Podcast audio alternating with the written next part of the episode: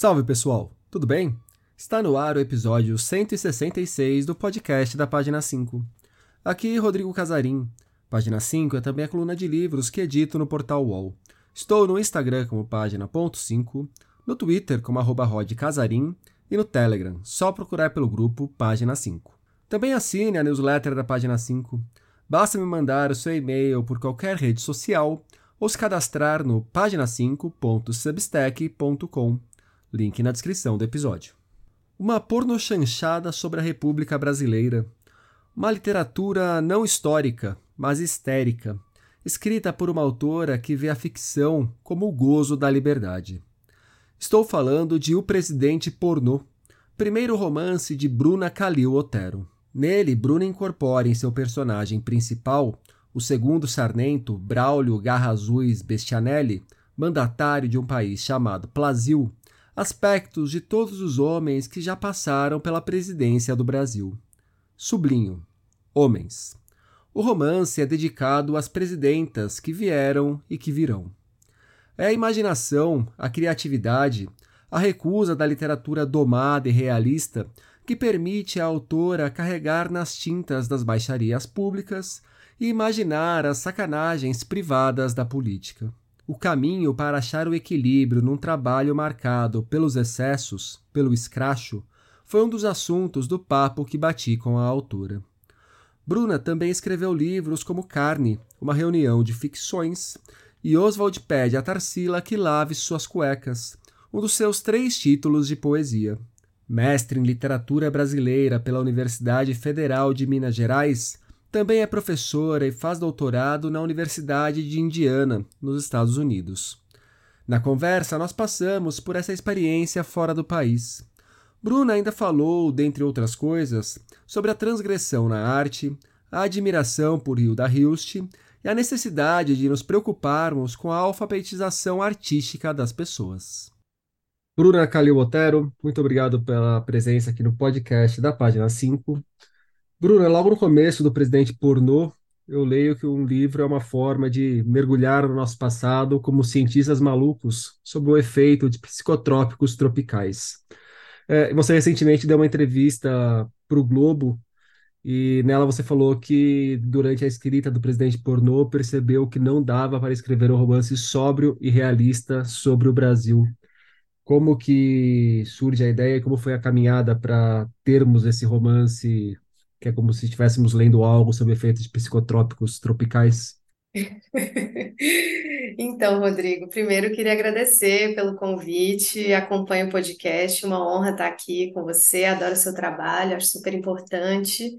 E então, acho engraçado você reparar justamente isso, né? Porque toda vez que eu tento definir esse romance, e não só o romance, mas as minhas pesquisas e, enfim, a minha trajetória de leitora, de escritora, de pensadora sobre o Brasil, sempre entra nesse espaço do fantástico ou do assim, alucinógeno mesmo, né? Eu acho que a, a experiência de ser brasileiro e estar vivo no Brasil e ver as notícias e acompanhar a realidade, ela não é nem um pouco real, assim, né? Eu acho que nós que trabalhamos com literatura, a gente está o tempo todo lidando com a ficção e os limites da ficção e a realidade, os limites da realidade e viver no Brasil é realmente uma experiência que mistura mais ainda as coisas, né? Então, quando eu falei, eu vou escrever um romance sobre política brasileira,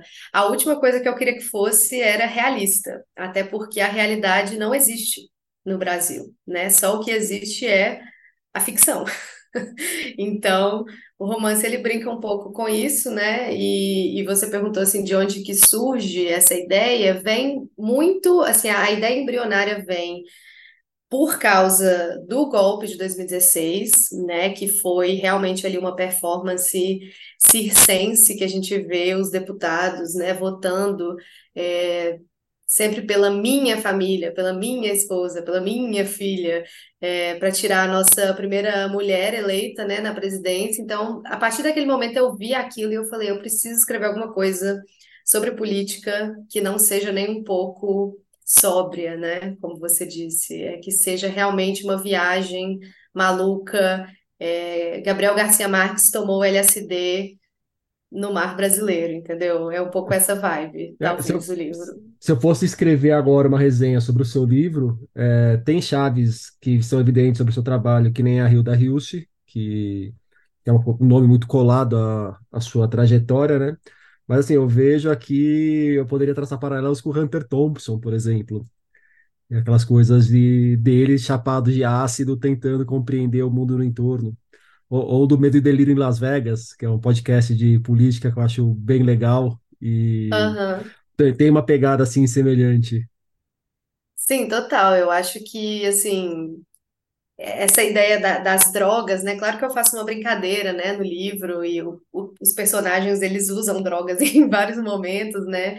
É, mas essa ideia de, de estar entorpecido para evitar a realidade, ou nesse caso, para entender melhor a realidade, acho que isso meio que faz parte, assim, da gente justamente entender que o Brasil é uma ficção, né? E que quando a gente entende essa narrativa e se joga nela é, o real pouco importa, né? Então, eu, eu vejo esse meu romance também como uma, é, uma tomada de posição minha, assim, em relação à literatura contemporânea, em relação, é, ao que vem sendo produzido, porque algo que, me, que tem me incomodado bastante, assim, como leitora, é um excesso de realismo, assim. Eu, eu até queria saber o que que você acha também sobre isso, porque eu vejo muito tudo bem, existem vários problemas e várias questões, né, sociais, é, de gênero, raciais, é, econômicas, de classe, enfim, que tudo isso questões que a literatura deve e pode é, trabalhar, mas eu sempre, eu sempre fico espantada de por que que os, os meus colegas, né, escritores, sempre decidem trabalhar todas essas questões por um viés e por uma forma realista porque a literatura ela é esse espaço que permite tudo, né? Então, por que que a gente vai criar regras num espaço que se define por não ter regras, assim? Então, eu quis escrever um livro que não obedecesse às regras da realidade e que fugisse totalmente a isso, assim. E é uma, é um realismo que tenta ainda, às vezes, entuchar uma realidade na literatura que não corresponde nem à nossa própria realidade, né? Porque a gente vive num mundo em que, na hora que a gente vai para a realidade, a gente olha para as coisas e fala: puta, isso aqui se eu coloco num livro fica inverossímil. Só pode acontecer na Exato, realidade mesmo. exatamente. Teve vários momentos assim no livro, né, que eu ia escrevendo e eu falava, nossa, isso aqui tá muito viajado. Aí no dia seguinte, o Bolsonaro falava parecida com o personagem. Eu falava, meu Deus, realmente é muito difícil escrever no Brasil, né? Porque a realidade alcança, assim. Mas, mas assim, voltando para essa, essa questão, acho de fato que, que a gente, assim, a- a- você comentou da Hilda, né? Eu acho que a Hilda, ela deixou um grande legado que tá meio um espaço vazio, assim, na literatura, né? Esse legado de fazer uma literatura mais experimental, mais viajada mesmo, sabe? Que use todos esses recursos que a Hilda usava, ou que o Nelson Rodrigues usava, ou que o Oswald de Andrade usava, que a Pagu usava, é, de uma maneira realmente que não obedeça nenhum tipo de forma pré-estabelecida, assim. Então, Assim, eu não estou falando que, que eu estou fazendo isso bem, né? Porque eu acho que a gente sempre vai aprendendo e melhorando, mas eu vi esse espaço vazio e acho que o presidente ocupa um, um espaço que estava meio, assim, sem ninguém ali na literatura, sabe? Justamente nesse momento que a gente vê muita, muito realismo na literatura contemporânea. É, eu gostei de você falar do, de ter dúvidas sobre se faz bem, que eu acho que é a postura ideal de qualquer escritor, deixe que o público avalie se você fez bem ou não, né? Não precisa você sair em defesa do trabalho aqui assim. É, mas eu acredito que na, na hora que você estava trabalhando o livro, você chegou no ponto ideal que você queria com a escrita para que ela chegasse nos leitores. E é um livro que tem muito deboche, tem muito escárnio, tem chuto balde em muitos pontos.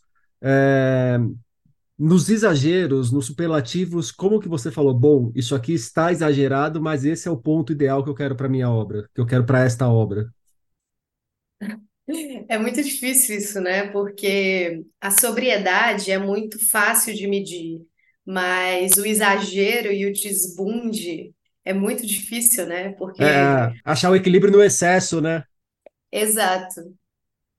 Mas é de fato, né? Eu acho que é, é muito difícil achar o ponto ideal do desbunde, o ponto ideal do, do excesso mesmo, né? E, e eu sou uma grande obsessiva, assim, escrevendo e reescrevendo, né? Eu estou trabalhando nesse livro incessantemente desde 2018, então foram cinco anos de pesquisa, escrita, reescrita, leitura e trabalho, e pedir para pessoas lerem, e, enfim, me darem opinião, e, e em alguns momentos o Felipe, o Felipe Dias Vieira, que é o meu companheiro, meu produtor, meu editor, a primeira pessoa que lê tudo que eu escrevo, ele falava, Bruna, é, vai mais, entendeu? Você pode ainda exagerar mais, pode exagerar mais. Em outros momentos ele falava, não, aqui acho que já já foi o suficiente, assim, né? Mas em outros ele falava, não, vamos lá. E a Camila também, minha editora, falava, não, acho que isso pode ser mais mais BKO ainda, né? Porque essa é uma coisa interessante, né, de você pensar na construção da sua própria voz, né? E eu acho que eu encontro muito a minha voz justamente nesse espaço do escárnio,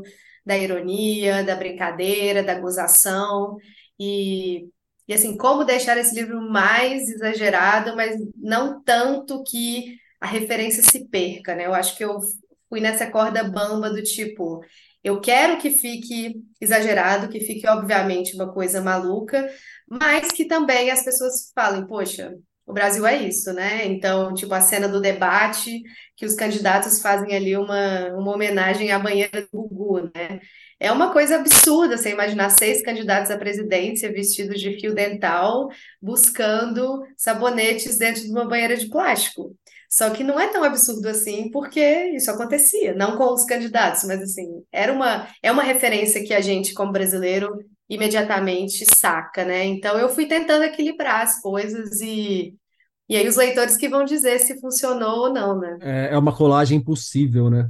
Uma palavra que eu estava tentando buscar para o seu livro é o escrachado. Ele é muito escrachado em diversos Sim. momentos.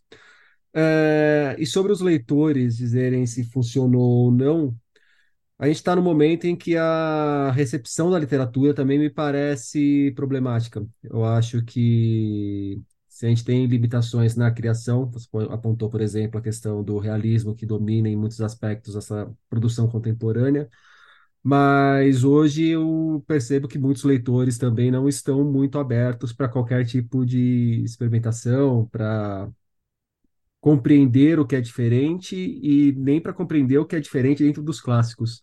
Essa semana que a gente está gravando, rolou um post do Rafael Galo no Instagram, ele pescando comentários da Amazon de gente reclamando, por exemplo, do texto do Saramago. Como o Saramago não sabia usar pontuação, não sabia usar o parágrafo, e isso era um problema. E os leitores querendo devolver os livros do Saramago.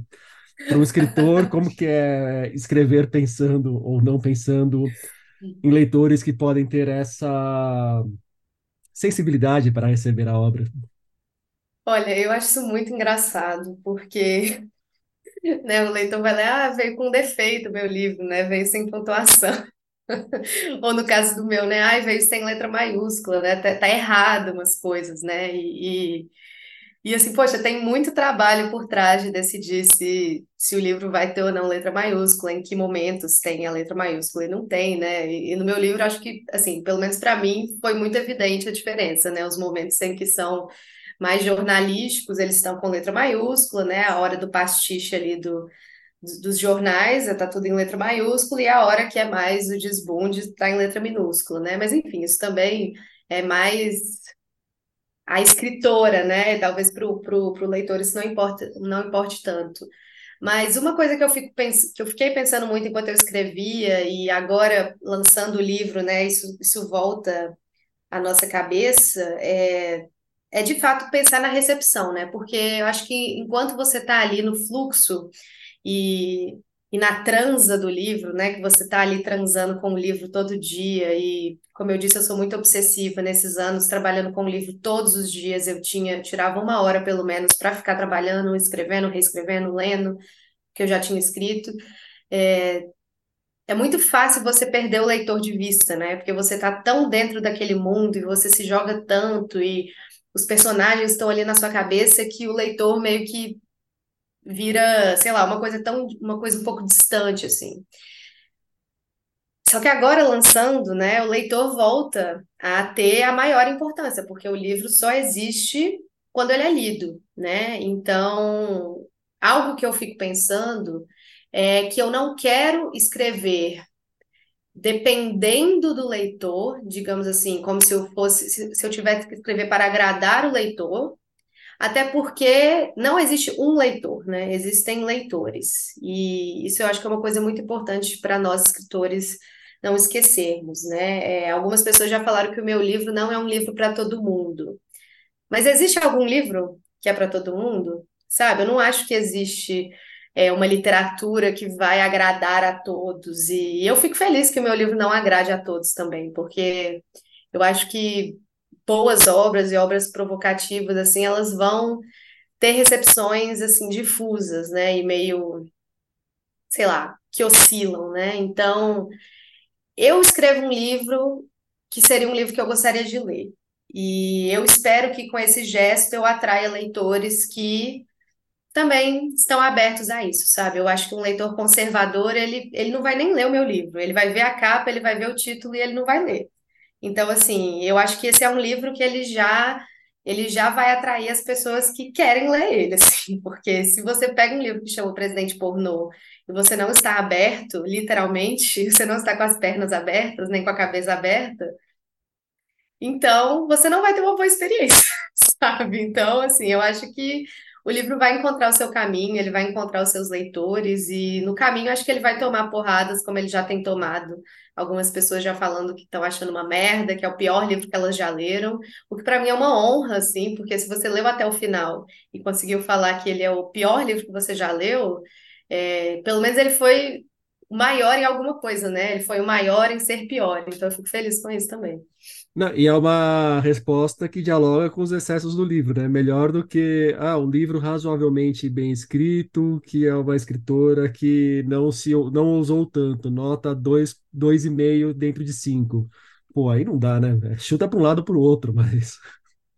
Sim, eu adoro. Até agora na Amazon tem, tem poucas é, poucos comentários, mas tem um que é cinco estrelas, fantástico, diferente de tudo que eu li. Tem outro que é uma estrela, o pior livro que eu já li, um lixo, uma coisa nojenta, um livro bobo. Então, assim, eu fico feliz que o livro ele é 8 ou 80, né? Porque a escrita dele também foi assim, em alguns momentos 8, outros momentos 80.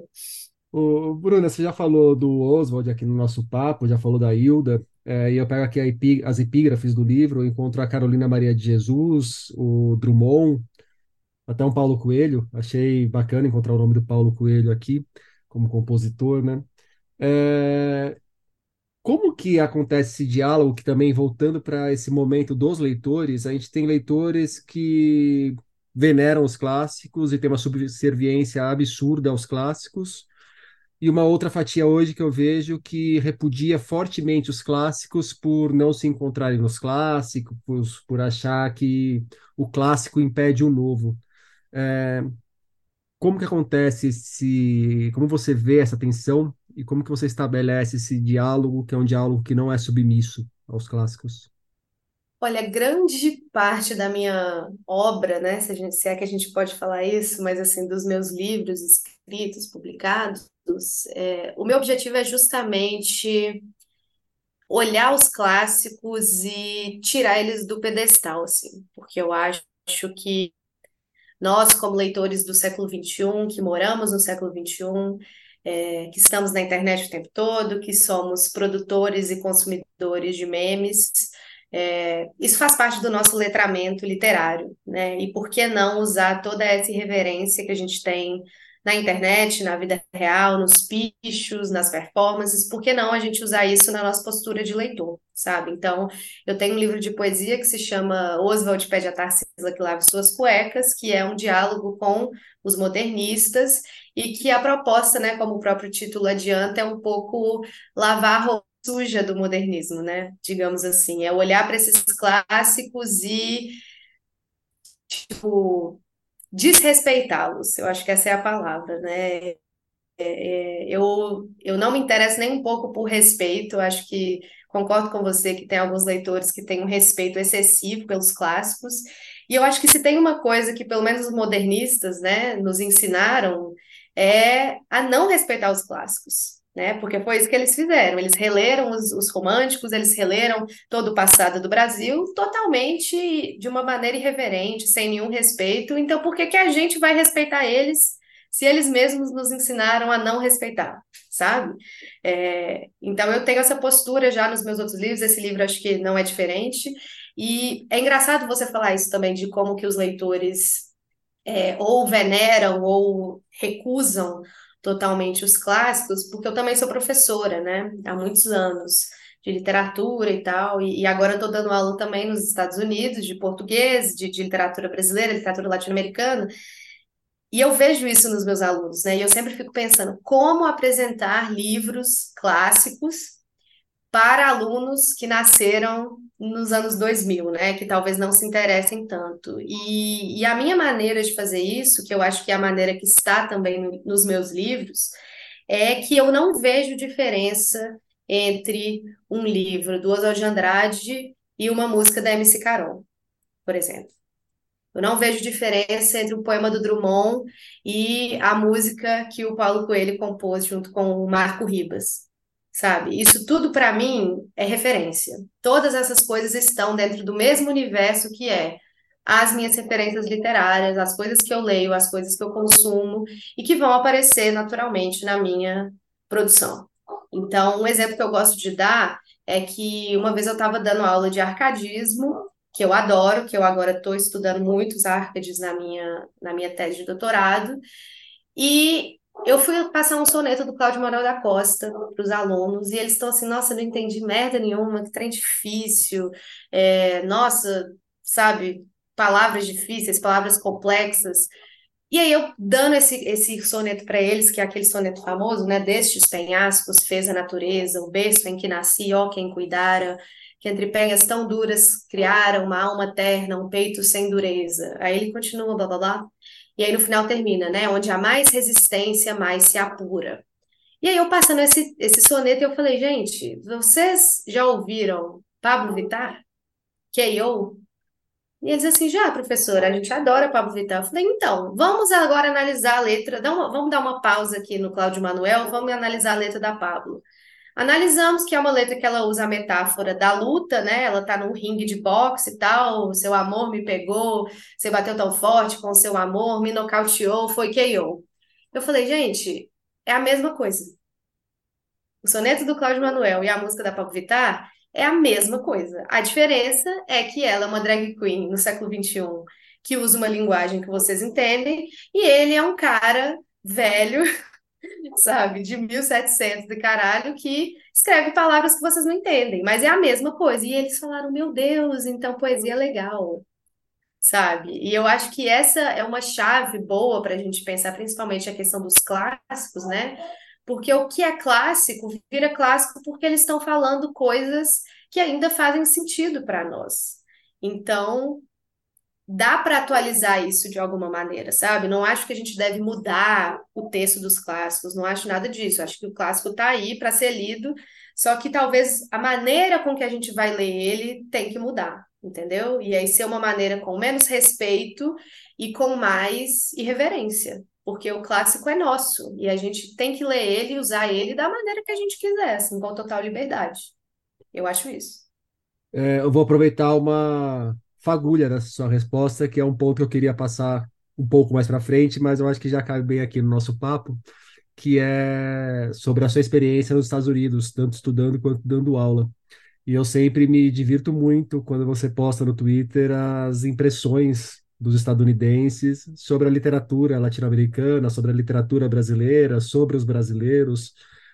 Pode falar um pouco como que é para uma pesquisadora, uma escritora, uma professora brasileira estar tá vivendo nessa bolha cercada por pessoas que, pelo que me parece, acham que o mundo está circunscrito ao umbigo delas e à língua delas?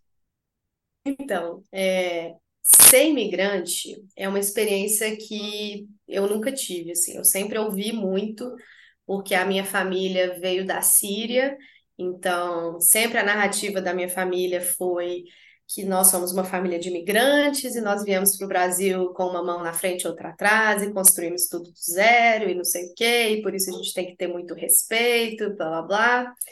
É, E isso para mim sempre foi muita ficção, assim, né? Porque eu sempre morei, eu nasci em Belo Horizonte, morei em Belo Horizonte, na mesma casa, para sempre, assim, até eu sair e ir para os Estados Unidos. Então, eu saí de casa já para mudar de país, assim. Então, foi um choque muito grande na minha vida, é, e, e ser imigrante é muito difícil, assim. E olha que eu sou o tipo mais privilegiado de imigrante, né? Que já é uma pessoa que já foi para lá com tudo, né, certo, com uma carta da universidade, com um respaldo acadêmico e tudo mais, e ainda assim é muito difícil, né? Acho que você estar vivendo num país que não fala a sua língua, que você vai no supermercado e todos os produtos estão em outra língua, você não entende que ingredientes são aqueles, você não entende a cultura das pessoas, você vai dar um abraço em alguém, as pessoas acham que você está querendo assediá-la sexualmente, que é uma coisa muito difícil para nós brasileiros, né? Nós somos muito corporais e eu sou muito corporal, e lá eu tive que aprender a não ser.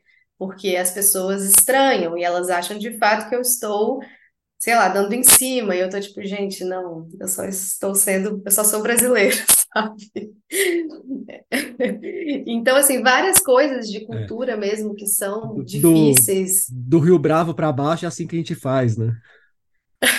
Pois é, sabe? Poxa, nós somos humanos, assim, eu não posso encostar em você, não, não pode, né? Então, é, várias coisinhas, assim, que você vai realmente aprendendo que coisas que você acha que eram a sua intuição, você descobre que na verdade são o Brasil, entende? Isso, isso eu acho que é o que tem mais me ensinado a experiência de imigrante. Eu tenho aprendido muito mais sobre o Brasil estando fora do Brasil, porque eu levo o Brasil comigo, né? E tudo que eu faço é o Brasil dentro de mim, na minha boca, na minha língua, no meu sotaque, na minha bunda, porque Obviamente, as pessoas me veem lá e já sabem que eu sou brasileira por causa da minha bunda, que ela chega, a minha bunda chega antes de mim, o meu sotaque chega antes de mim.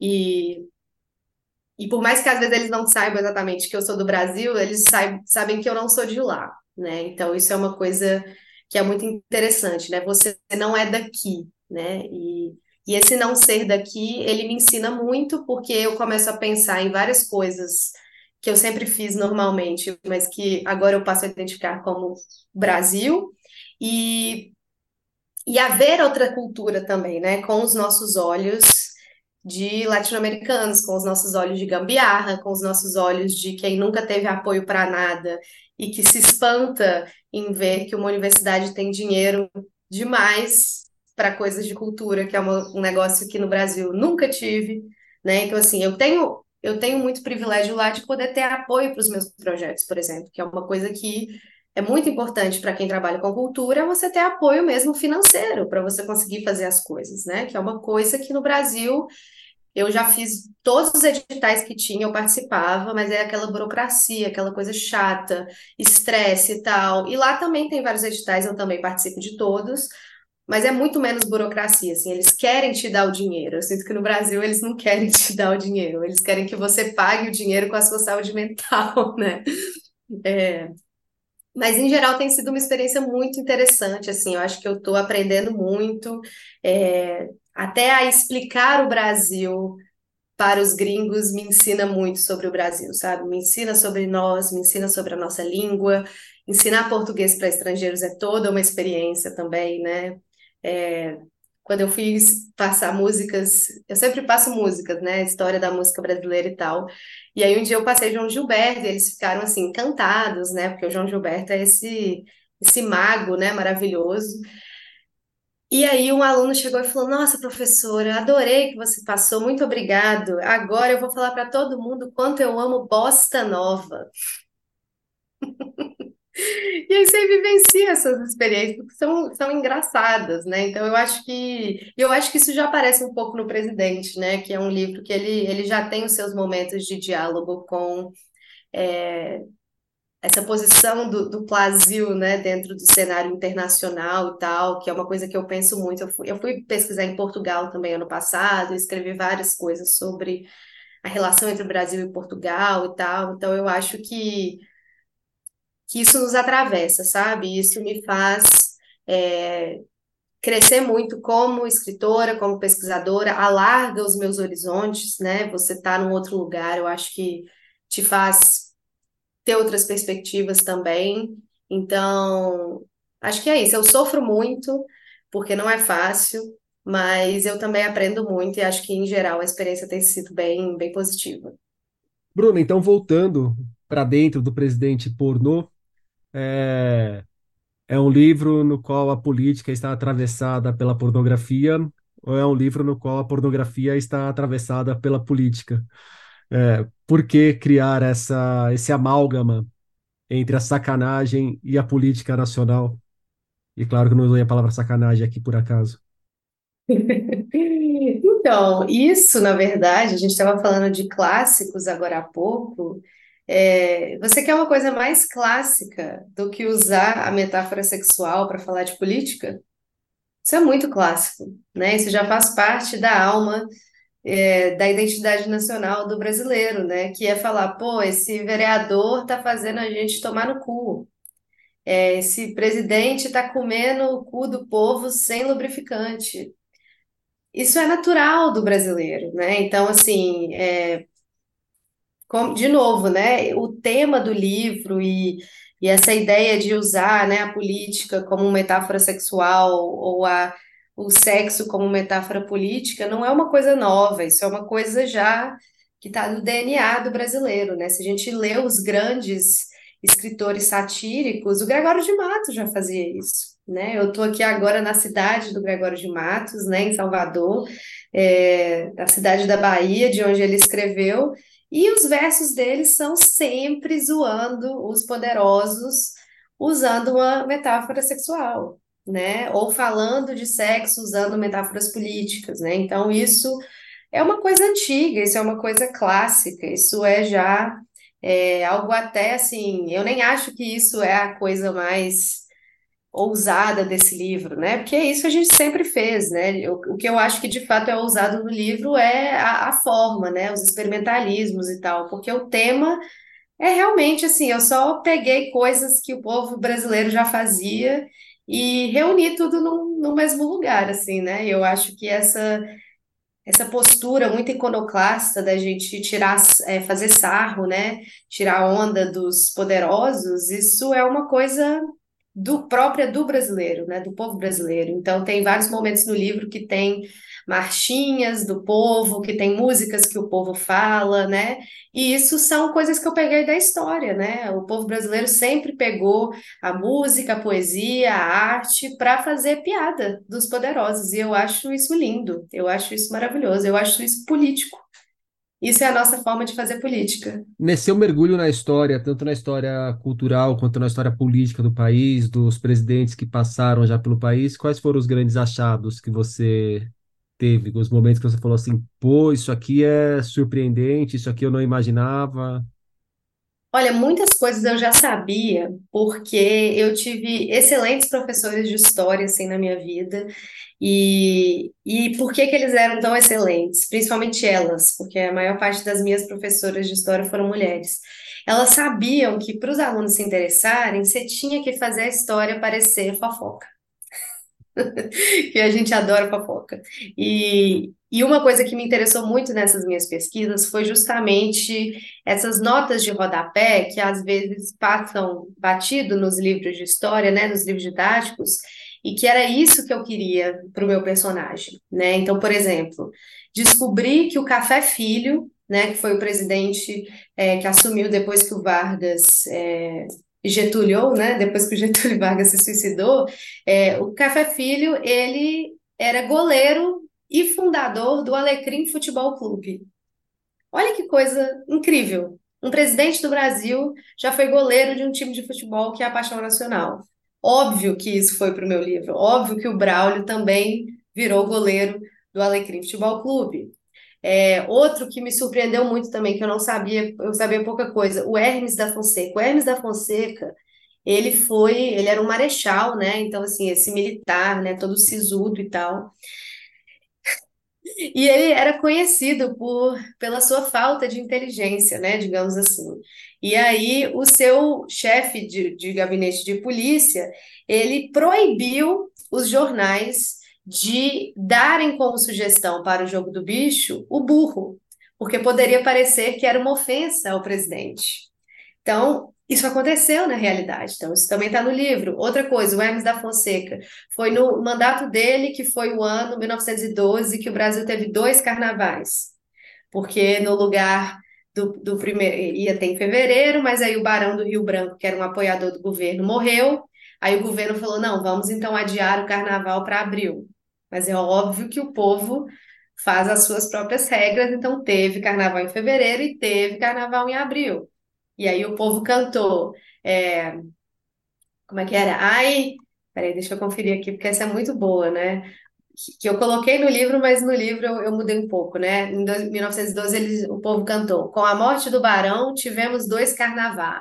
Ai, que bom, ai, que gostoso se morresse o marechal, né? Então aí, a iconoclastia do povo, né? E outra coisa do Hermes também, ele se casou com a Anaíde Tefé, que era uma dançarina, atriz, performer, uma artista, né? Muito mais jovem do que ele, e ela fazia saraus no Palácio do Catete. E em um desses saraus ela cantou Chiquinha Gonzaga, o, é... e, e, essa performance dela foi parar na tribuna do Senado, porque o Rui Barbosa achou um absurdo uma mulher cantar música brasileira numa festa oficial, e ele fez todo um discurso falando que o samba era do demônio e não sei o quê. Então você vai estudando e você vai pegando essas, esses pequenos fatos assim da história do Brasil, né? E assim, é fascinante mesmo, porque a história do Brasil parece mentira, né? O Itamar, Itamar Franco no carnaval posando do lado de um modelo sem calcinha, sabe?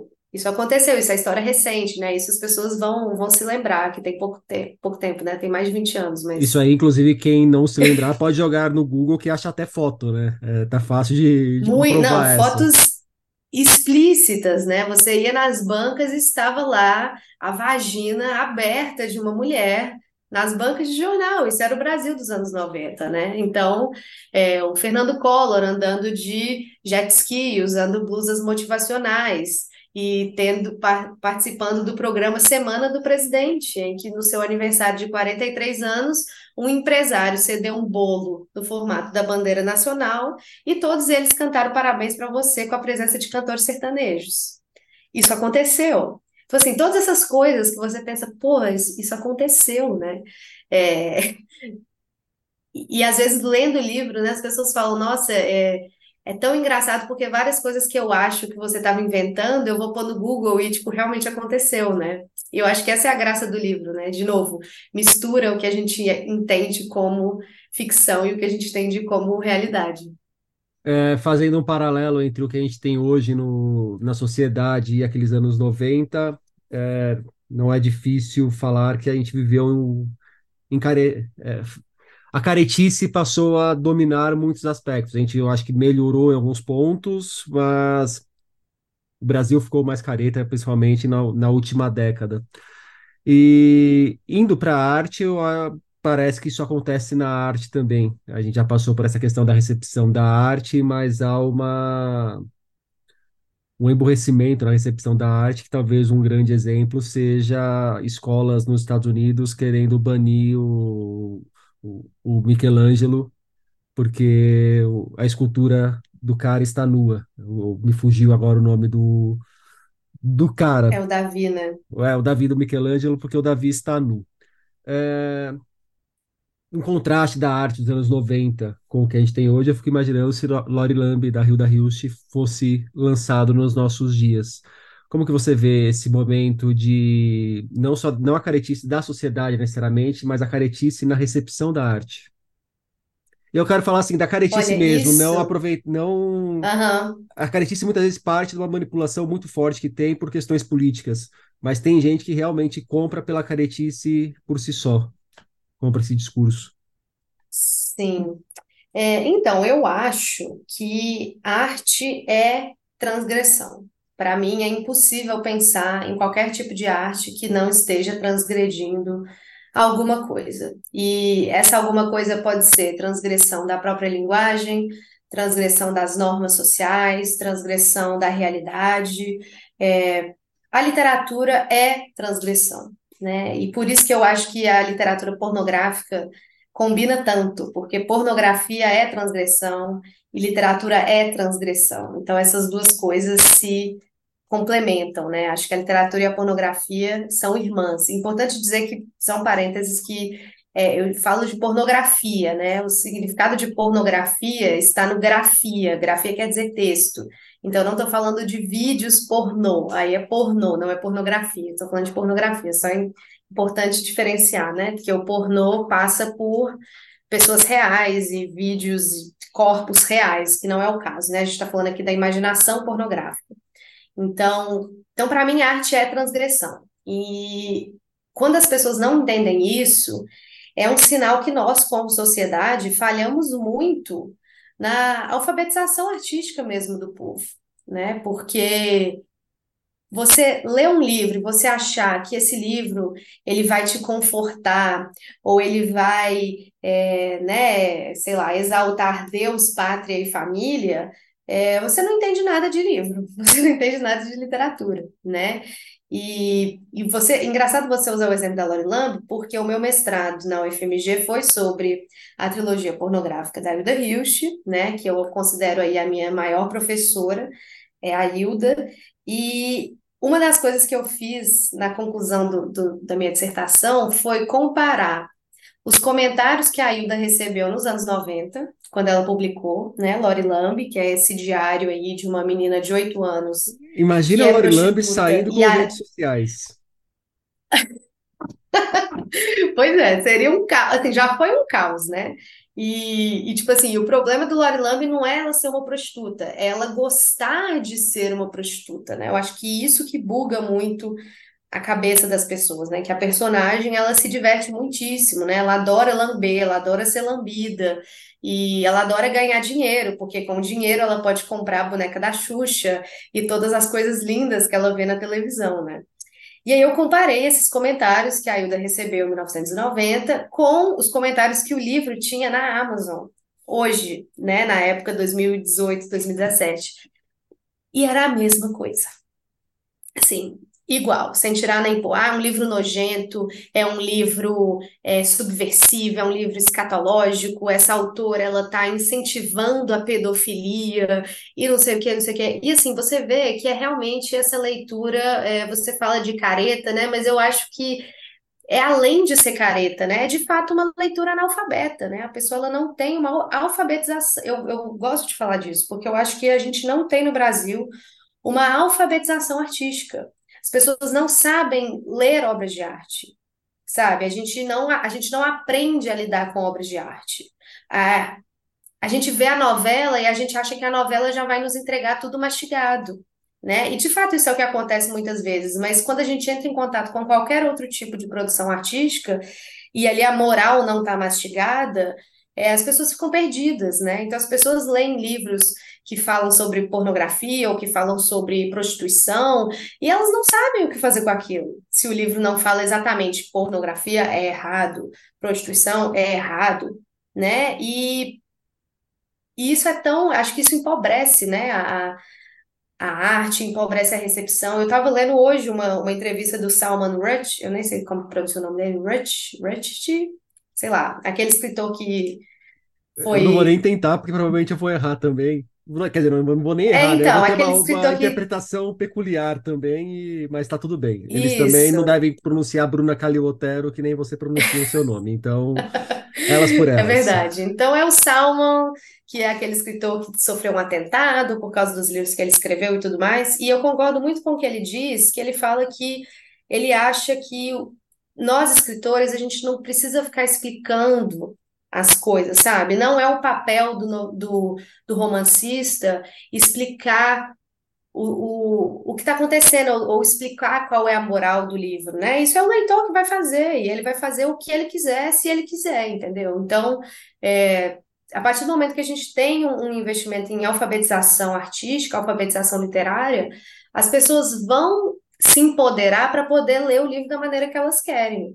E isso, claro, que vai ter um resultado de, às vezes, o leitor não concordar com o que eu, pobre autora, humilde autora, quis fazer com o meu livro. E isso é excelente, sabe? Se um leitor ele, ele é alfabetizado o suficiente para ler o livro e falar assim, nossa, é, beleza, eu entendi o seu propósito, mas para mim não funcionou por causa disso, disso, disso, excelente, sabe? O leitor ele não é obrigado a concordar com o autor, porque o autor não tem autoridade nenhuma.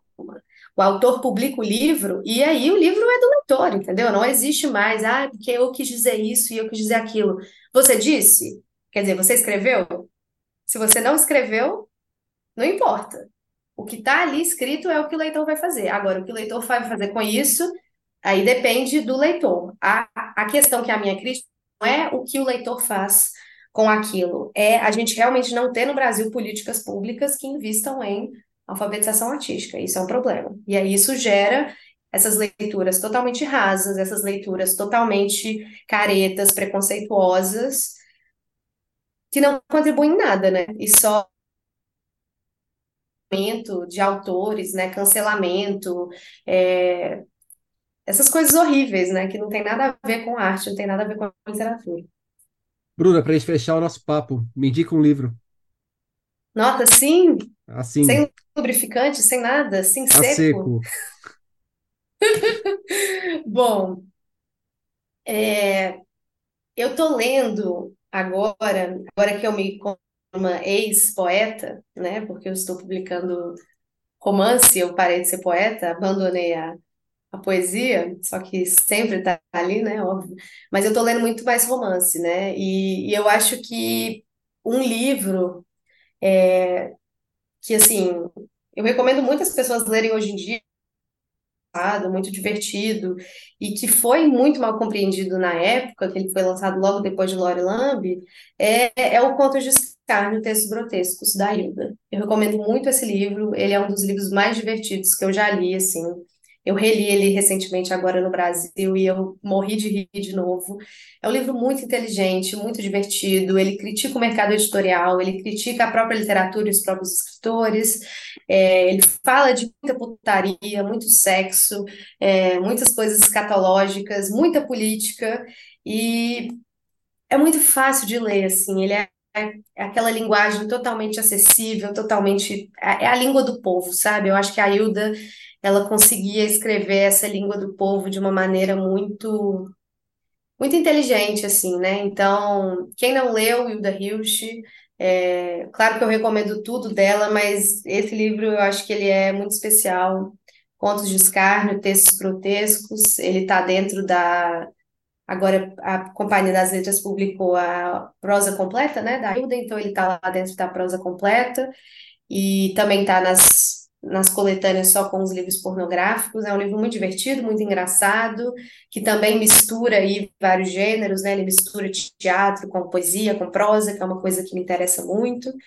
E é um livro curto, né? Que eu acho que também a gente está com pouco tempo, né? Assim, é, acho que nós, leitores do século XXI, somos leitores de fragmentos acima de tudo. E e a Hilda já sacava isso, né? Então, os livros dela são bem fragmentados, assim. Então, acho que é uma leitura que faz muito sentido hoje, é... mas vai com um alerta, né? Porque é... não é um livro para leitores caretas, né? Mas eu acho que se a pessoa escutou o nosso papo até agora, Chegou careta aqui, ela não né? é, né? Então, se chegou até aqui, não pegou nenhuma doença venérea no processo, leia esse livro. Ou pelo menos está refletindo sobre a própria caretice, né? Quem sabe está tendo uma abertura para. Acho que é o mais importante, porque as pessoas não têm culpa, né, de não ter tido uma alfabetização literária, uma alfabetização artística, né? Então é sempre tempo de, de mudar, de se abrir, né? Eu, eu acho que a gente tem que ter a cabeça aberta e, e eu espero que o meu livro contribua para abrir cabeças e abrir pernas também. Bruna Calil Otero, muito obrigado pelo papo. Obrigada, Rodrigo, por me receber, adorei. E é isso, gente. Espero que tenham aí se divertido, questionado, que eu acho que isso é o mais importante, né? Não acreditem em nada que um escritor diz, porque o autor não tem autoridade, e, e é isso. Valeu! O Presidente Pornô, de Bruna Calil Otero, chega aos leitores pela Companhia das Letras. Por hoje é isso aí, pessoal. Indique o podcast para os amigos e inimigos. Um abraço, um beijo, um aperto de mão e até daqui duas semanas.